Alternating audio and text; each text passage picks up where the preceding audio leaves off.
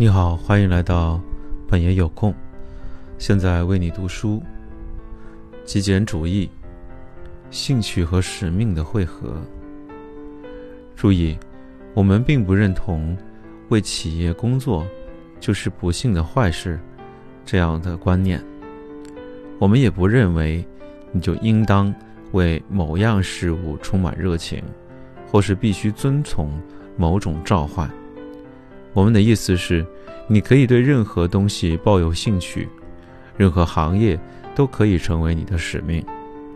有些事情在一些人看来很无趣，并不意味着它不会令另一些人激动万分，有所收获。有些人可能对记账抱有浓浓的兴趣，就如同另一些人热爱骑马一样。这么想也是完全合理的。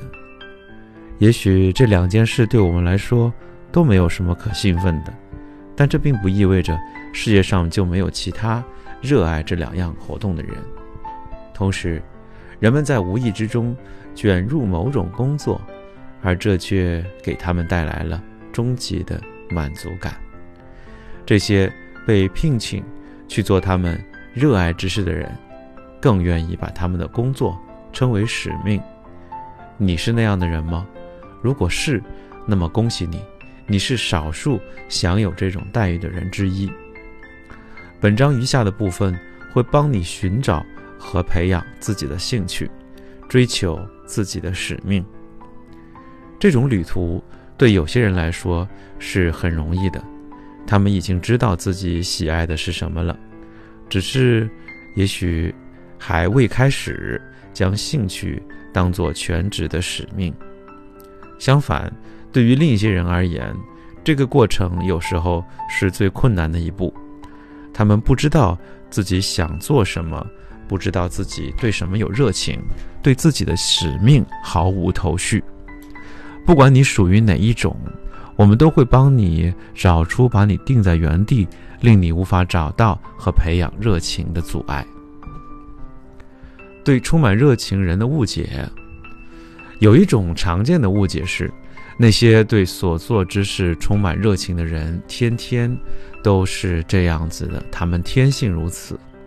这毫无逻辑，与事实完全相反。绝大多数的情况下，热爱工作的人与对工作毫无热情的人都是类似的。有些时候，热爱工作的人同样不想离开被窝。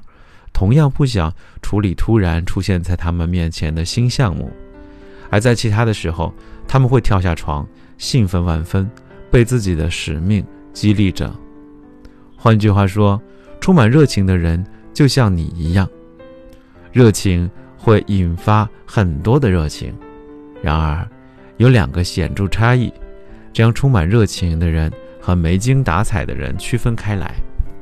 首先，充满热情的人知道他们热爱的是什么，这句话或许是显而易见的。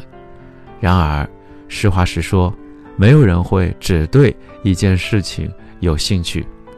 Joshua 不止热爱写作，还对许多具有创造性的工作充满热情。同时，Ryan 不止有指导他人这一项爱好，他还热爱单板滑雪、冲浪、滑板。以及几乎一切带板儿的东西。